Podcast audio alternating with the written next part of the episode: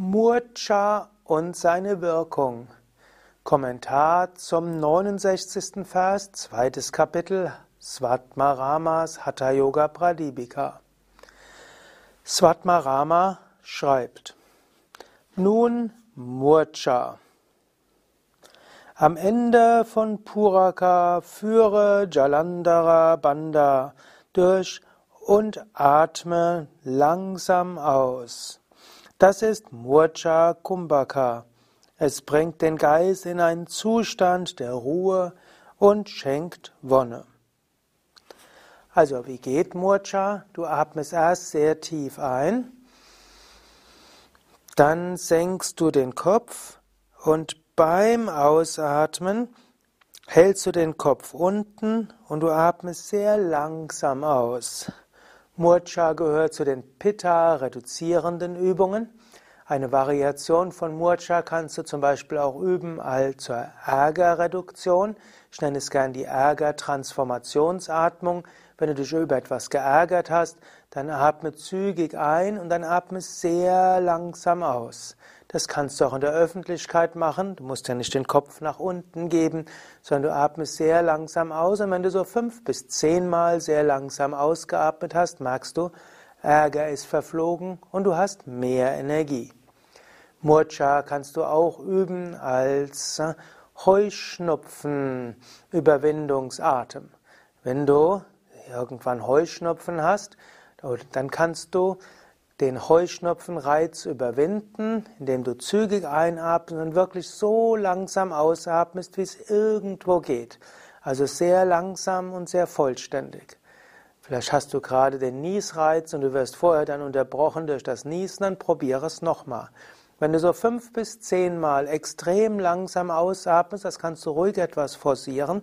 Danach ist der Niesreiz und der Heuschnupfenreiz und die tränenden Augen verschwunden. Probiere es aus und wenn es funktioniert, schreib es doch in die Kommentare. Wenn es nicht funktioniert, schreib es auch in die Kommentare. Ja, Svatmarama gibt hier eben eine spezielle Form, Atta Murcha. Hat verschiedene Bedeutungen. Oft wird es übersetzt als Ohnmacht oder Gerinnen. Murcha heißt aber auch Freude und Murcha heißt wie Verzückung. Also jetzt also die Übung, die zur Verzückung führt. Und dort sagt der Purakante, also am Ende der Einatmung, dort setzt du ganz fest Jalandhara Bandha, also Kopf senken. Und dann atmest du Shanai sehr langsam und allmählich aus, Rechayet.